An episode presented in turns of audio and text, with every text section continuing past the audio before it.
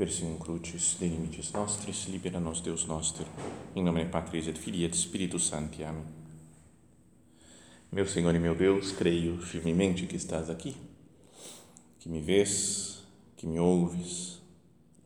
Adoro-te com profunda reverência. Peço-te perdão dos meus pecados e graça para fazer com fruto este tempo de oração. Minha Mãe Imaculada, são José, meu Pai e Senhor, meu anjo da guarda, intercedei por mim.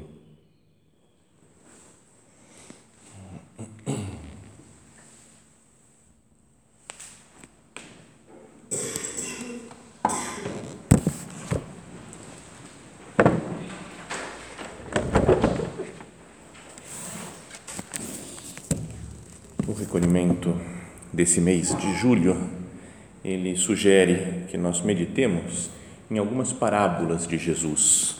Né? Então, uma delas, né, nas duas meditações que vamos ter hoje, vamos ver uma parábola que está no início do capítulo 20 de São Mateus e depois uma outra parábola que está no início do capítulo 25 de São Mateus.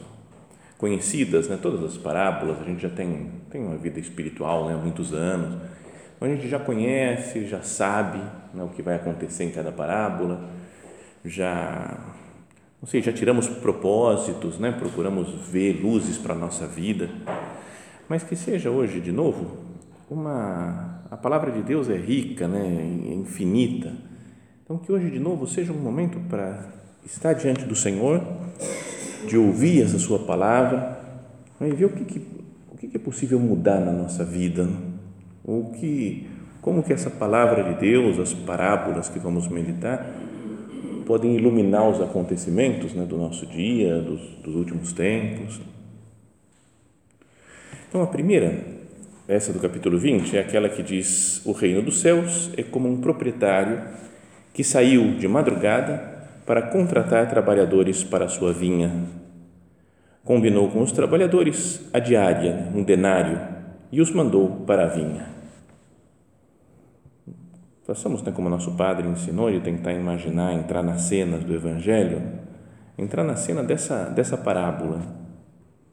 Jesus está contando uma história que, que nós, com a imaginação, pensemos como que deve ter sido isso, né? como, que ele, como que Jesus imaginou essa situação. Às vezes eu imaginava né, os, os, os empregados lá sentados na praça, quando era mais novo, né, imaginava uma praça tipo praça de cidade mesmo, né, com uma igreja, né, um coreto, chafariz, né, não sei, sabe essas coisas assim, mas que não, obviamente não, não era assim.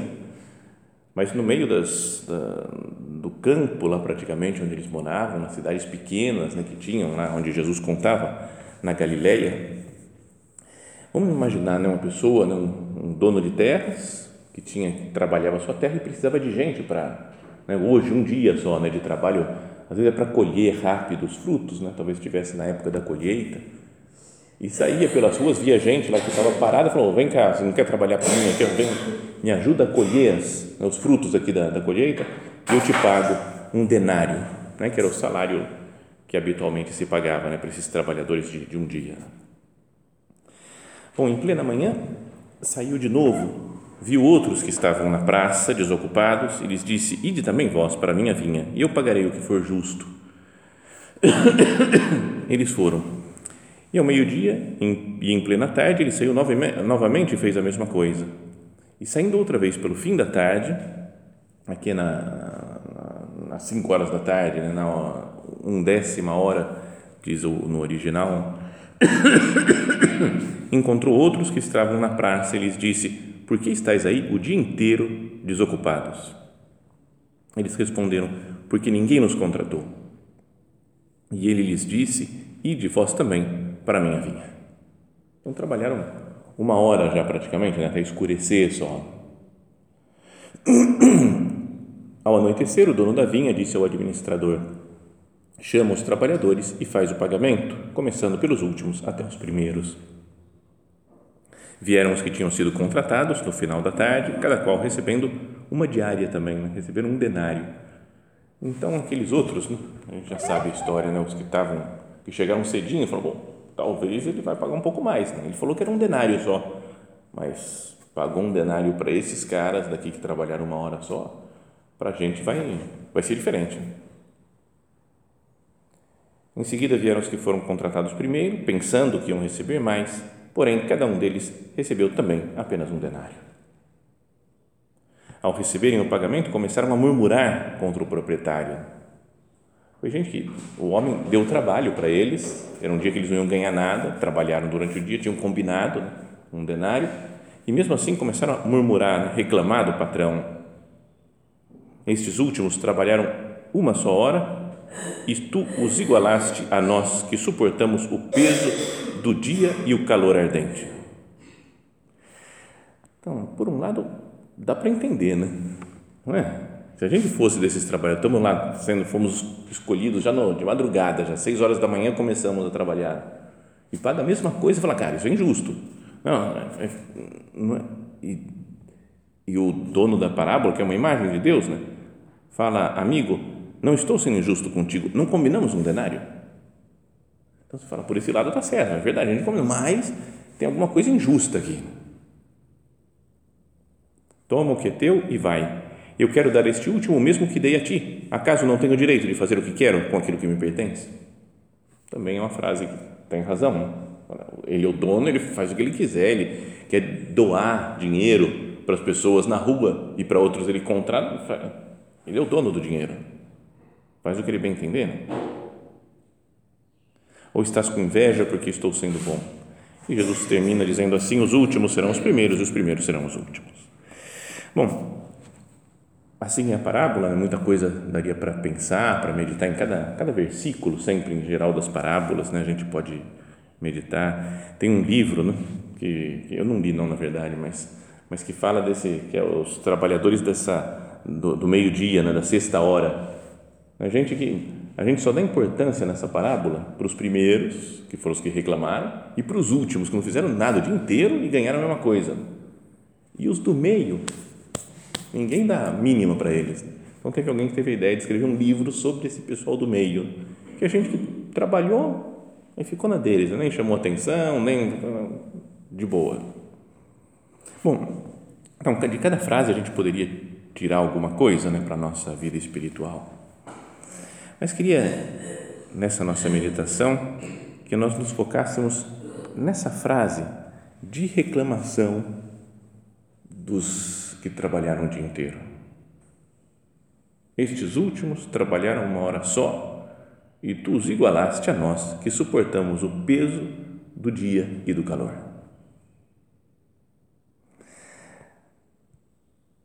A vida nossa, né? a vida em casa, a vida na igreja, deve ser visto né, como um, um trabalhar na vinha do Senhor. Lembra o Papa Bento XVI, quando foi eleito? Ele falou: os cardeais escolheram um humilde trabalhador da vinha do Senhor. Isso daí, né? Trabalhar na vinha do Senhor, trabalhar no campo de Deus. Isso é a nossa vocação, trabalhar na igreja. Mas esses homens que trabalharam o dia inteiro no campo do Senhor, né, na vinha do Senhor, reclamam.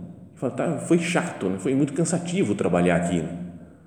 E esses daí que trabalharam uma horinha só, se deu a mesma coisa. É porque olham o trabalho para esse senhor da vinha como algo pesado, chato, desagradável de se fazer. E vivem a contragosto. Passaram o dia inteiro, tudo bem, nós vamos ganhar um dinheiro, conseguimos, vamos ganhar um denário, mas ou coisa chata trabalhar nesse negócio aqui, coisa cansativa É assim mais ou menos que acontece com aquele filho mais velho né, da parábola do filho pródigo. Lembra, ele estava trabalhando né, com o pai, estava junto com o pai o tempo todo, e o irmão dele, como foi embora e voltou e o pai deu a festa, né, fala que ele ficou com raiva e não queria entrar. O pai, saindo, insistiu com ele. Ele, porém, respondeu ao pai: Eu trabalho para ti há tantos anos, jamais desobedeci a qualquer ordem tua e nunca me deste um cabrito para festejar com os meus amigos. Mas quando chegou este teu filho, que esbanjou teus bens com prostitutas, matas para ele o novilho gordo. Está trabalhando para o pai, parece que cumprindo o seu dever, mas chateado de fazer isso, né? Falou, uh, dureza, né? Que droga, né? que eu tenho que ficar aqui cuidando das coisas do meu pai, né? Tenho que ficar aqui trabalhando na vinha o dia inteiro. Então o pai lhe disse, filho, tu estás sempre comigo e tudo que é meu é teu. Então, olhando para esses trabalhadores da vinha que reclamaram, não sei, a gente pode notar como que uma, uma tristeza de fundo neles, por duas coisas, né? Primeiro, porque querem recompensa e acham que o patrão foi injusto, querem recompensa. E depois, porque fazem comparação, ficam comparando. Né? Nós trabalhamos o dia inteiro, esses caras trabalharam uma hora só. Não é justo com a gente o que você fez.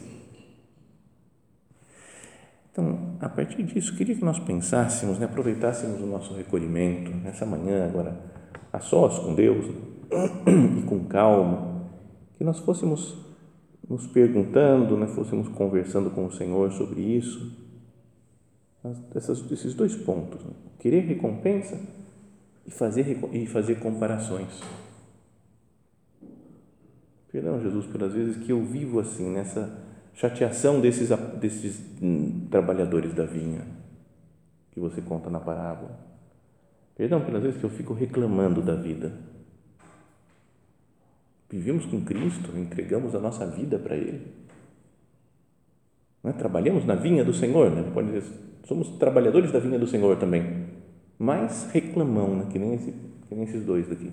Esses dois não, esses, esse grupinho de gente aqui, não sei quanto que eram E perdão pelas vezes que eu faço comparações, que eu fico, não, porque com essa daqui foi assim, né? com aquela outra não sei o que, a vida é mais fácil para ela, para mim não, para mim é puxado o negócio. Ela vem, trabalha uma horinha só no fim da tarde e está tudo certo.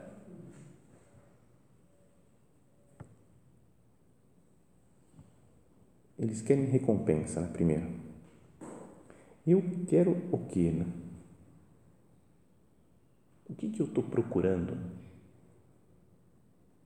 Na obra, na igreja, na minha vida, nos trabalhos que eu faço aqui em casa? O que eu procuro? Tem uma frase do nosso padre que me passaram para meditar quando a gente estava tá, pensando em apitar. Né?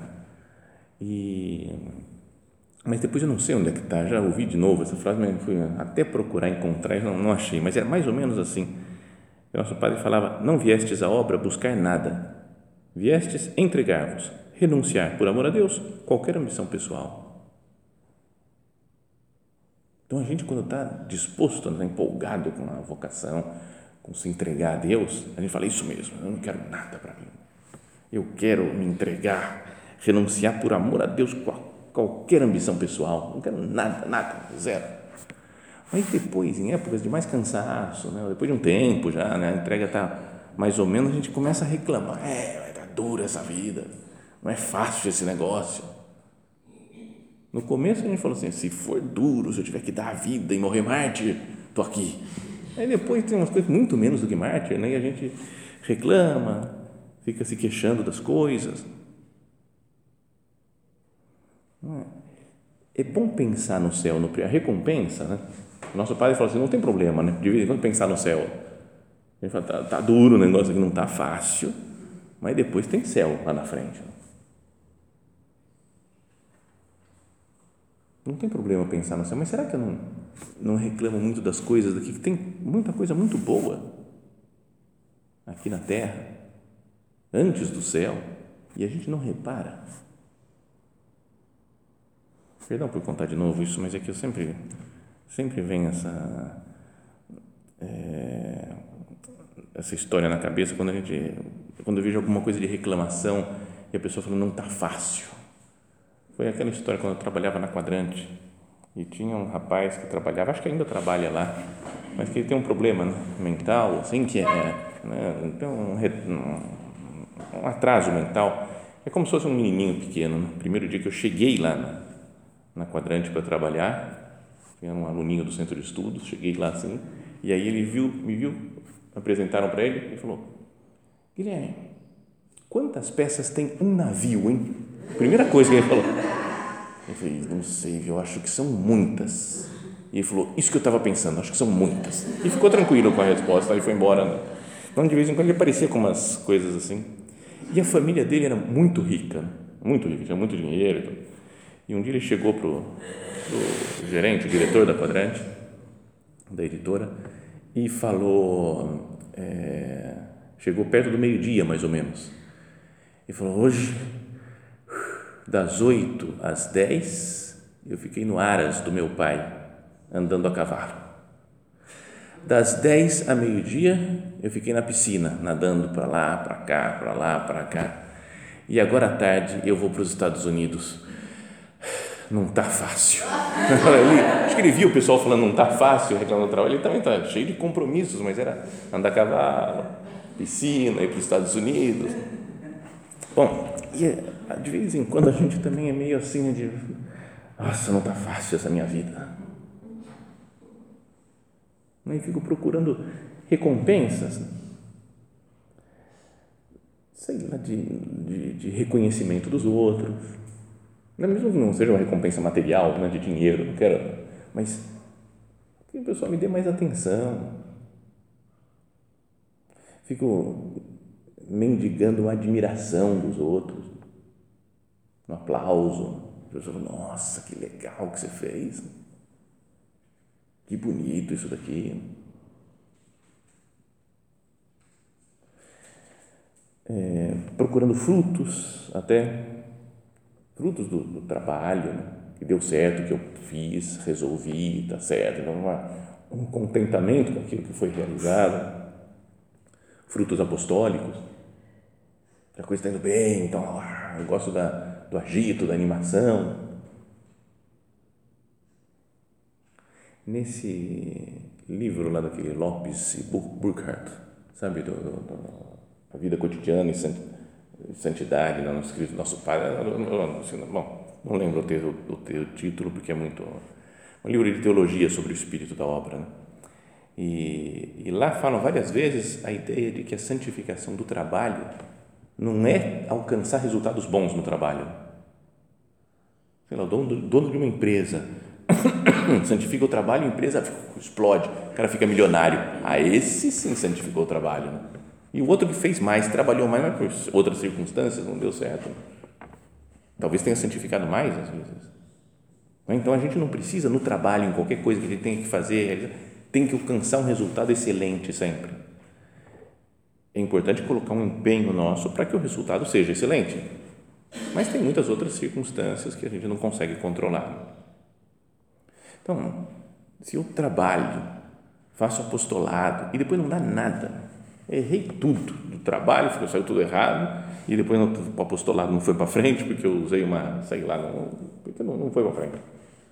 E eu fico chateado, é, é, não dá essa vida, de entrega é muito dura, suportando o peso do dia e do calor aqui, nada, nem um cabritinho para festejar com meus amigos.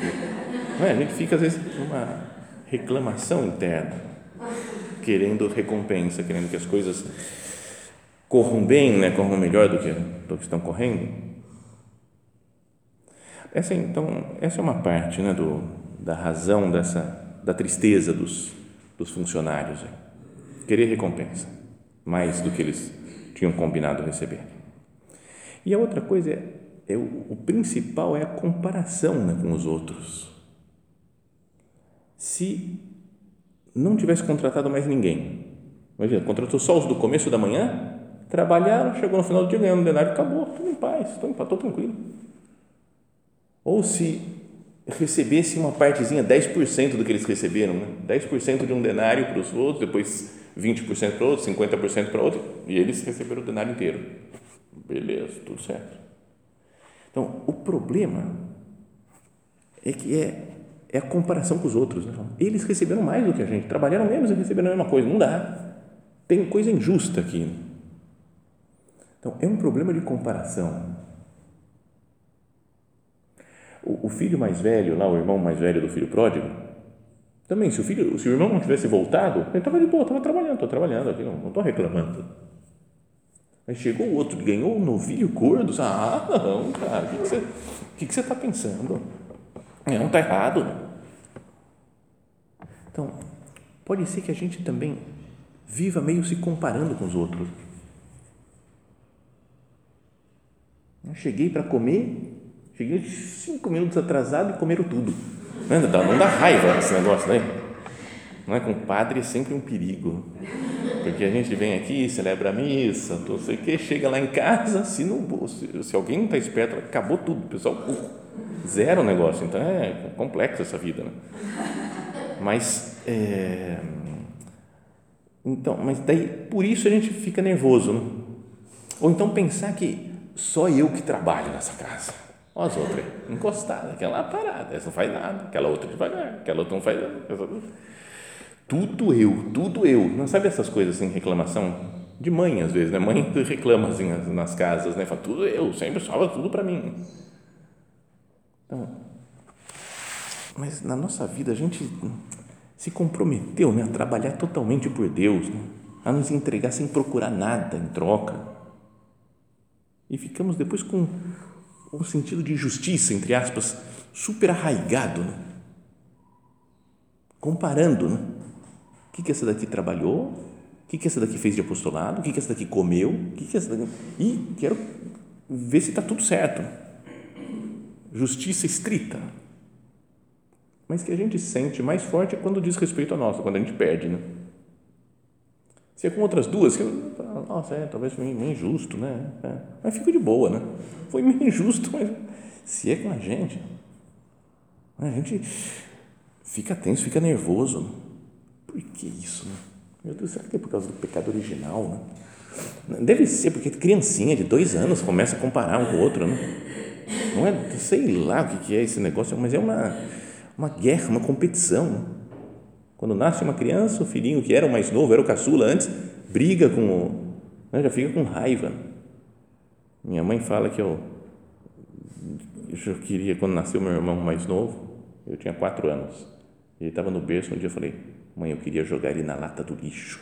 Não sei por que lata do lixo. Sei lá, não tinha lata no lixo, mas, mas eu falei, parece que a frase ficou famosa na família. Assim, né? por que isso?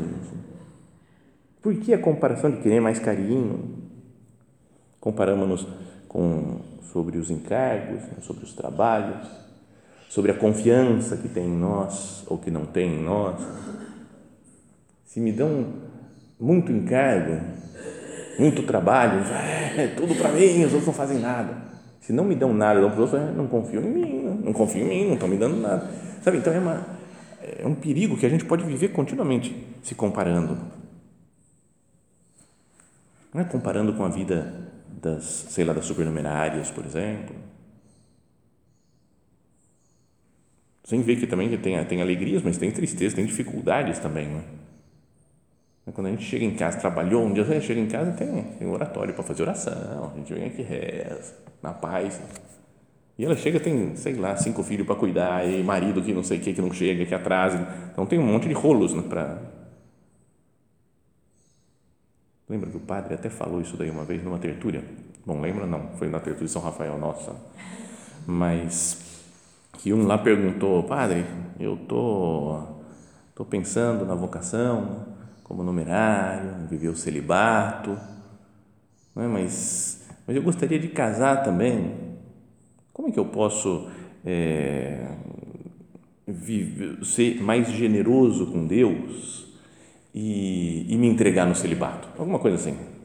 E o padre falou: Olha, eu acho que o mais generoso é casar, viu? Falou uma coisa mais ou menos. Porque tudo bem, você não vai ter uma esposa, mas beleza, vai tocando a vida.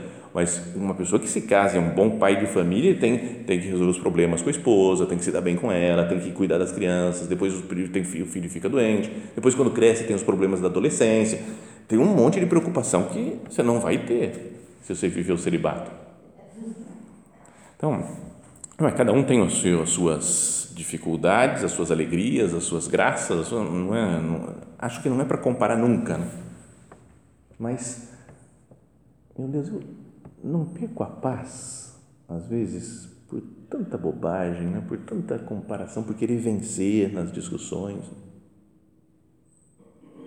Cada pessoa tem a sua carga, a sua cruz, tem a sua graça para carregar essa cruz. Ia ser tão bom se a gente vivesse em paz com isso. Fala, bom, a minha vida é assim. Tenho essas dificuldades, tenho essas alegrias, essas facilidades. E vamos tocando a vida. E existe por trás um plano de Deus que supera o nosso entendimento. No fundo, por que, que ele deu um denário para os que trabalharam uma hora só também? A gente também fica meio revoltado. Qual que é a lógica disso? Não é? Ou sei lá, uma pessoa que se entrega a Deus e vive super santa a vida inteira. E outra que se converteu com 90 anos e morreu. Já pensou? Foi batizado com 90 anos e aí no dia seguinte morreu, está limpinho, zerado, indulgência plenária do batismo, direto para o céu. Você fala, ah, não, não, injusto isso daí. Mas tem um plano de Deus por trás né, dos sofrimentos e de todas as coisas que a gente não entende, não consegue compreender plenamente. Né? Lembra aquela história da tapeçaria? Né? Que o nosso padre falava, depois dos santos, parece que o padre Pio esses dias vi que ele falava isso também. Que a mãe, por exemplo, está fazendo um desenho com, sei lá, com as linhas dela, assim, fazendo um tapete, uma coisa assim, e o filhinho pequeno olha do outro lado e vê um monte de fio solto né? e que não tem lógica nenhuma e fala, mãe, o que, que você está fazendo? O que, que é isso? Né? E a mãe vira a tapeçaria e mostra um quadro, uma coisa, uma pintura que a mãe está fazendo lá. Pintura não, trabalho para vocês entenderam. Beleza. Então, confiar em Deus e ser feliz. Né? Ele está fazendo, não estou entendendo nada, está um monte de fio aqui desse lado, não estou entendendo o que, é o plano dele. Parece que está tudo errado, mas, Senhor, eu vivo de fé, eu, eu sei que você está cuidando de tudo. Escutemos essa frase de, do pai da outra parábola, que é uma frase de Deus para nós. Né?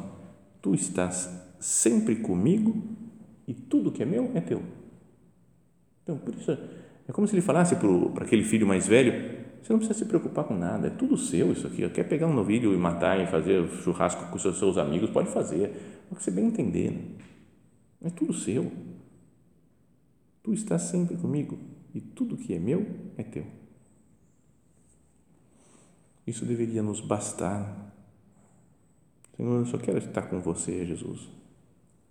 Não quero outras coisas, né? não quero outros interesses, outras realizações. Se der, tudo bem. Se não der, também tudo bem. Foi para você a minha entrega, Jesus. Não foi para nenhuma outra pessoa. Não é para ninguém mais do mundo. É para Cristo só. Então, se eu estou bem com Cristo, se eu estou unido a Ele, o que, que importa se uma pessoa tem mais ou tem menos? Se uma pessoa gostou ou não gostou, se eu fui aplaudido ou não fui aplaudido. Não preciso de, de outras coisas. Não preciso de vencer as outras pessoas, mostrar que eu tenho razão, que eu estou certo, que eu tenho mais, que eu tenho. Isso dá uma leveza e uma alegria na vida, né? uma paz. Né? Ah, estou de boa, porque eu entreguei para Cristo e é com Ele o meu negócio mesmo que tenha cruz, né? tudo que é meu é teu, tem a cruz também de Cristo. Mesmo com cruz, mas a ideia é: eu estou na paz de Deus, porque eu estou no plano de Deus, nas decisões que Ele quiser tomar para a minha vida, porque a minha entrega é para Ele. Tu estás sempre comigo e tudo que é meu é teu que vamos nos terminando a meditação, dirigindo-nos de novo a Nossa Senhora, ela que viveu plenamente só para Deus. Para toda a sua vida ela colocou nas mãos de Deus à disposição dele. Eis aqui a serva do Senhor, faça-se em mim segundo a tua palavra. Que a gente possa dizer isso também, Senhor, aqui estou para te servir, Jesus. Pode fazer em mim o que você quiser, quando você quiser, como você quiser. E que meditando nessa parábola, pensando com calma agora nesses dias do nesse dia de recolhimento, nós tenhamos essa luz clara assim, né? Eu não quero me comparar com ninguém, eu não quero reclamar de nada, né? porque eu vivo trabalhando na vinha do Senhor.